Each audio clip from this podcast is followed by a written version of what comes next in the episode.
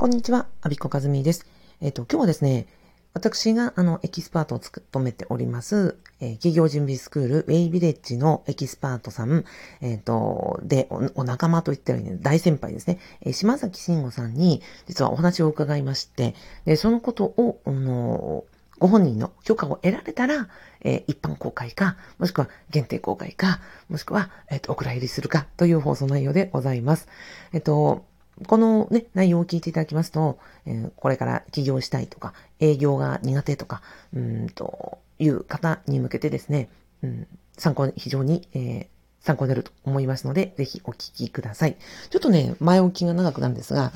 まあ、この収録している背景をね、お伝えさせてください。えっと、私はこの2022年、うん、えっと、6月から企業準備スクールウェイビレッジでエキスパートというのを務めさせていただいておりますと。で、そのエキスパートさんは全部で12人いらっしゃって、えーその中のお一人が島崎さんなんですね。で、島崎さんの、まあ、もの凄さをお伝えさせていただくと、まずはね、 Udemy の、あの、動画教材プラットフォームですね。で、5500人以上の受講生さんがいらっしゃいますと。で、特に Shopify という EC サイトを構築するというような、あの、コースがベストセラーになっていて、で、マップ集、えー Google マップ、今は、えっ、と、Google マップじゃなくて、なんだっけ、Google、あ、そうそう、Google マップってあるじゃないですか。あの、お店とか検索したら、あの、星がいつとか口コミがあるやつ。あれで、あの、集客をすると。要は、リアル店舗とか、えーオンライン販売とか、うん、物販をされているような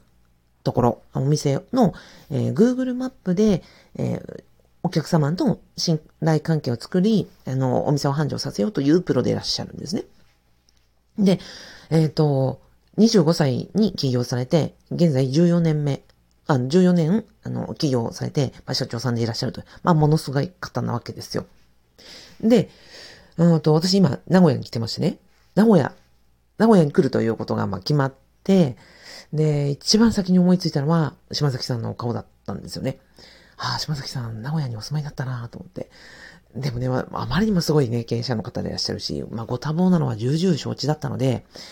うんと、いや、お会いできたらなと思いつつも、でもあまりにもね、あの、そういう方だし、お忙しいだろうなと思って、まあ、遠慮してたところだったんですが、本当にあの、貴重な貴重なお時間をいただけて、あの、マンツマンでお話をすることができたんですよ。で、まあ、お二人、二人の話だったので、うんと、もちろん収録をするつもりもなく、うんと、あれですよ、お茶をしながら、いろんな、その営業の話、今までの、あの、その14年間の企業のご苦労の話とか、ここがうまくいったとかっていうですね、話をたくさんたくさん私、あの、独り占めで聞かせていただいたんですけど、あまりにもすごくてですね、この話を私の一人ので、あの、いただいてしまうにはあまりにももったいないということで、で、うんと、今このラジオを撮っているところです。で、このラジオを島崎さんに聞いていただいて、で、島崎さんが OK って、あの、公開 OK って言ってくださったら、まあ、一般公開になるか、もしくは、いや、企業準備スクールの、あの、A ビレビレウェイビレッジの皆さんだけに、えー公開だったらいいよって言ってくださるのか、もしくは、いや、これ、ボツっていうふうに言われるのかは、まあ、ここから、今収録してるのを、まずはね、島崎に聞いていただいてというところでございます。さて、これがね、あの、公開になるのか、お蔵りになるのかというところで、私としてね、本当に、あの、珠玉のお話だったので、ぜひぜひお伝えをさせてください。で、えっ、と、島崎さんがそうやって14年間起業されて、えっ、と、今も、あの、元気のね、経営者でバリバリ活躍されてるわけですが、島崎さんの根幹の、あの、コアスキルは何かというと、私が思ったのは営業ですね。営業スキルでいらっしゃると。で、飛び込み営業を、うんとずっとされていて、まあ、それが今の、あの、経営者としての、あの、土台になっていると。で、すごかったですよ。島崎さんのね、金言いっぱいあったんですけど、もう今日、今回お話伺って、一番すごかったのは、営業はお金が稼げるお散歩である。もう一回言いますね。営業はお金が稼げるお散歩である。という金言があったんです。え？って、ステップンってご存知ですか？あの、ステップン、私もやったことないんですけど、その、要は今、あの、NFT とか、あの、仮想通貨の世界で、アプリのようなものがあって、歩けば歩くほどお金が稼げるという、その、仕組みがある。で、それもステップンって言うんですけど、ステップンみたいなもんだよって。えー？って私にした営業はお金が稼げるお散歩であるという もうこの一言聞いただけでも、もうノックアウトされちゃいました。これはみんなに伝えたいと。じゃあ、その意味を、あの、お伝えしますね。で、その14年間、あの、叩き上げで飛び込み営業、訪問販売をされてきましたと。で、本当になんかもう、すごく過酷な労働環境で、まあ、いらっしゃったんですね。うんと、最初、その、雇われ、社社員として、正社員ともならず、うん、働かされたと。で、将来ゆくゆく起業できるからっていうふうに、まあ、半分騙されてですよね。うん、騙されてって言い方おかしいかもしれないですけど、まあ、自分の実力で、這い上がってこいと。で、売るものは、なんかお菓子とか文房具とか、うんとなんだっけ。あ、化粧品とか、なんかこう1000円とか、ね、数百円、300円とかのものをたくさん持たされて、これを、あの、持ち歩いて売ってこいと。で、完全のフル、フルコミッション、お給料制ではなくて、売ったらその3割とかがもらえるよっていう仕組みなんだそうですね。で、立場的には個人事業主なので、いくら何十時間何百時間働いても、それはその1円のお給料にもならないと。自分が1個売れば、うんと300円のものを1個売れば、その3割、例えば100円が自分にバックされるという仕組みであったと。で、この仕組みで島崎さん働いておられて、あの、ね、もう自分が頑張ろうと、稼ぎたいと、起業したいと思っておられたので、朝6時に出社してですって、で、夜中の3時まで働いたと。だから1日、あ、夜中の2時まで働いたと。だから1日20時間労働だと。で、自分が、うん、その、訪問販売でできる、そ、外回りですね。外回りをして、で、会社帰ってきて、後輩を指導して、で、また自分の例えば成績が足りなければ、うん、もう一回その夜のお店に営業をかけに行くみたいなことをずっとされてたんだそうですね。すごいですよね。だから、1日20時間労働なわけですよ。朝6時から夜中の2時まで働いた、家帰ってきて、まあ寝るのかもね、あのシャワー浴びて、えっ、ー、と、で、またすぐ6時には出勤するというのを週6日続けましたっておっしゃってたんですね。すごいですよね。1週間には120時間労働なわけですよ。これ私ね、さっき年間計算したんですよ。これを1ヶ月あたり25日続けたとした場合、えっ、ー、と、1年間で、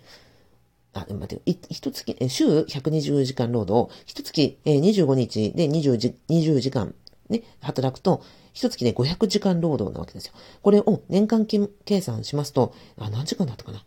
うんと、あ、忘れちゃった。あ、ちょっと待ってね。すいません。目目覚まし時計が今鳴りました。ごめんなさい。うんと、そうそう。1ヶ月500時間労働で、これを12ヶ月だから、今計算しましたよ。6、6000時間。年間6000時間労働。すごくないですか？うんと、ちなみに、月間500時間労働というのは、通常を8時間勤務を、えー、月間、あの、週休2日制で働くと160時間労働というのが普通ですからね。残業なしで。これを、島崎さんは1日、えっ、ー、と、1月500時間を労働していたと。で、ノルマというのが1日300人に会ってこいと。で、300人に、あの、会ったら、とりあえずはその目標達成というところだったらそうなんですね。1日300人で会うと、で、訪問販売で、えっとね、万歩計が1日500、え待ってよ、5万歩を超えたそうです。5万歩ですよ。すごくないですか？私、1日1万歩超えたら、お、結構今日は歩いたなっていう感じになるじゃないですか。で、この間ハイキングにいらっしゃったっていう方の話を聞いたら、1日3万歩歩いたらもうヘトヘトでしたっておっしゃってたんですね。5万歩ですよ。仕事ね、のスタイルで、その訪問販売のね、グッズを携えて、で、5万歩歩くってどれだけですかっていう、まあ、価格な労働をされてたわけですよ。で、もうこんだけ働いたとしても全然稼げなくて、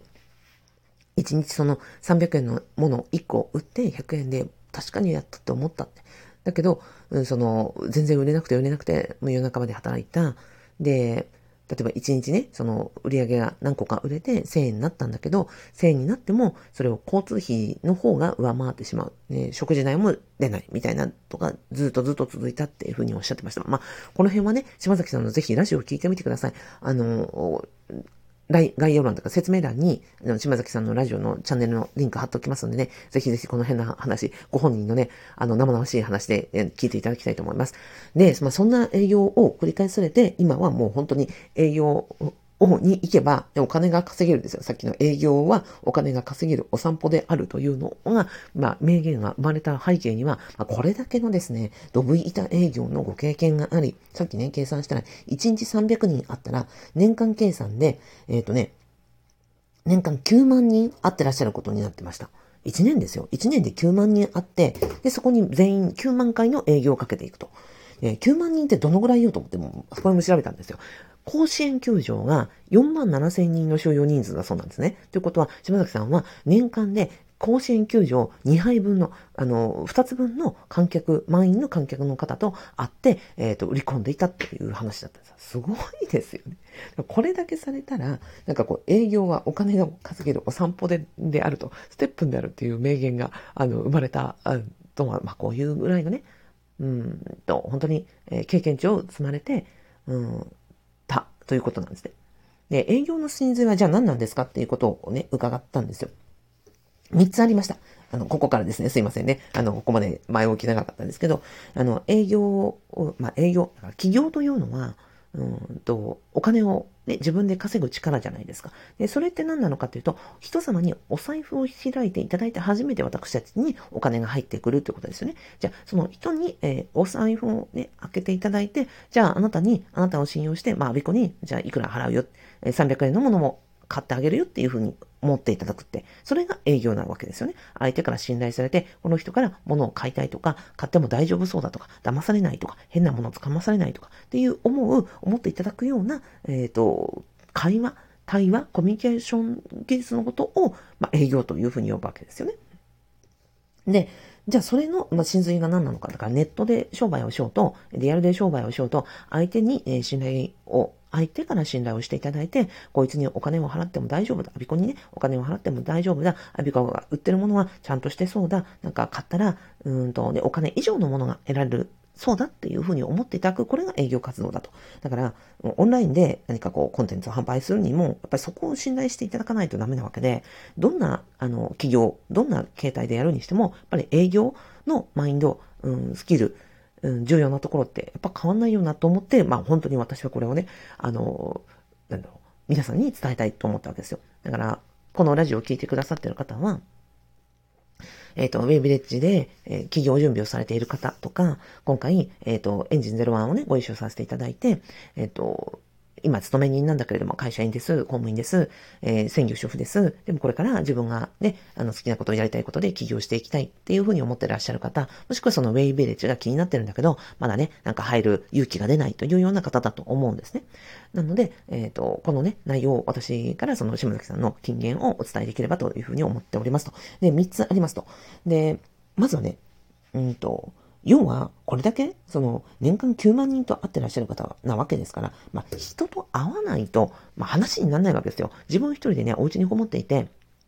あの、営業というか、お金が稼げることではないので、いくらオンラインで、なんか、コンテンツを作るとか、ラジオをするとか言っても、ね、相手が人である、そして人の、うん、うんと、気持ちとか、心とか、うん、相手から診療いただいて、こちらにね、お金を払っていただくようなプロセスが、と無視していたら全く、あの、ラジオであっても YouTube であってもね、動画教材であってもダメなので、やっぱり人と会ってコミュニケーションを取るというのは、まあ、もう避けては通れないよねっていうところだと思います。だから、うんと、まずは一つ目は人と会うということですね。会う。まあ、リアルでもズームでも対話をするという練習が不可欠だと思います。はい。ということでした。で、二つ目は、その、島崎さんに営業トークの真髄を聞いたんですが、一番大事なところは、沈黙して相手の話を聞くことだっておっしゃってたんですよ。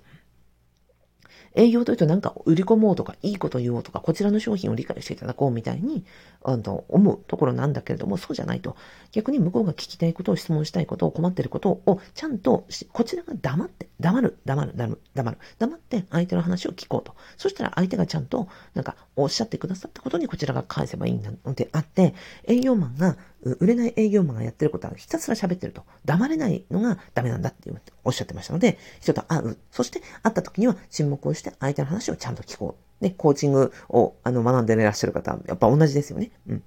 で、えっ、ー、と、最後。あの、柴崎さんが、あの、一緒にね、事業、ビジネスをやっていた仲間に怒ったっておっしゃったんですね。怒るってすごい、うん、ことで、島崎さん、すっごいとってもね、柔らかで優しい方なんですね。あの、幼稚園児のお子さんがいらっしゃって、今、そのお子さんの送迎、送り迎えとか、と幼稚園の行事も全部、あの、パパとしてね、参加されてるっていうことでした。お話しててもすっごい柔和、柔らかで、あの、そんなね、敏腕、辣腕経営者だとはもう1ミリも感じさせないような、あの、こう、包容力のある感じなんですね。でもその方が、そんな温厚な方が怒ったっておっしゃってて、どんなことに怒ったかっていうと、えっ、ー、と、6時までなんか営業しようねっていうふうに仲間と決めたと。で、そしたら6時、夕方6時っていうふうにリミットを決めたのに、その30分前に切り上げて、なんか喫茶店でお茶していたと。その仲間たちに対して、あと30分やれば、ね、売り上げが、あの、何人と会えたかわからないし、そこで売り上げがいくら上がったかわかんないのに、なんで30分前に切り上げたんだって言って怒った。で、そこの仲間と、まあ、話し合ったんだけれども、結局その30分前に切り上げるマインドが、うんと、がやっぱり、あの、営業とか企業という上で致命的だよねっていうことを思って、その仲間とは、えっ、ー、と、何ですか、コンビを解消して、自分で一人でやることになったっておっしゃってたんですね。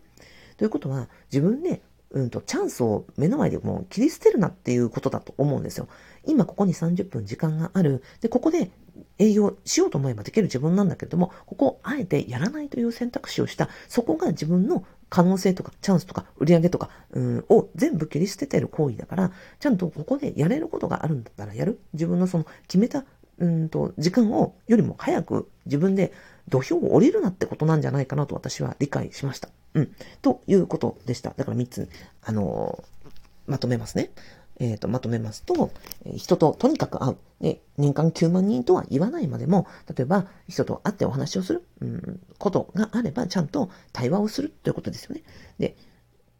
人と会わなければ、あのーなんだ、営業でもないし、トークでもないし、相手のことを理解するでもないし、信頼を得られることもないということです。二つ目、沈黙して相手の声を聞く。こちらがなんかいいこと言うんじゃなくて、ちゃんと相手の話を聞こう。そして三つ目、えー、30分前になんか切り上げるのではなく、そこの30分があれば最後まで全力投球する。これ結構私、ぐさっときまして。ね、あの勤め人だった時に、ああ、もう、あと、あと何分だな、みたいな。ね、思って、もうあとなんか流れ作業みたいな。例えば5時で仕事が終わるときに、ああ、もう4時半だって思って、なんかもう適当に片付けしようみたいに思ってる人間になったので、あ、そ、そこ疲れたかと思ってぐさっときました。もしですね、この、あの、島崎さんの3つの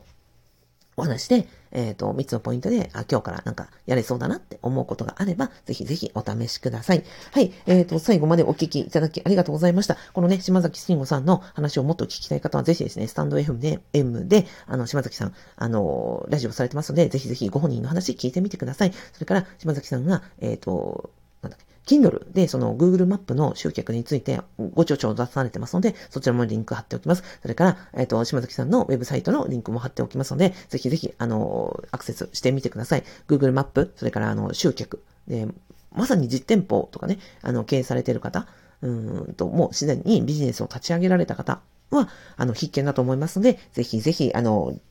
概要欄、説明欄見てみてください。はい、最後までお聞きいただきありがとうございました。いや、本当にね、島崎さん、あの、貴重なお時間いただきましてありがとうございます。ぜひ、あの、公開の方向で、えー、ごけ、ご許可いただけると嬉しいです。はい、では、有子かずみでした。